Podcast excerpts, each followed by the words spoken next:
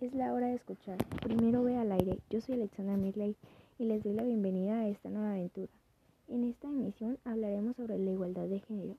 La señora Sor Juana Inés de la Cruz defiende la educación de las mujeres en Estados Unidos. Esto surgió en el año 1848 y se firma la Declaración de Sentimientos en la Convención de Seneca Falls.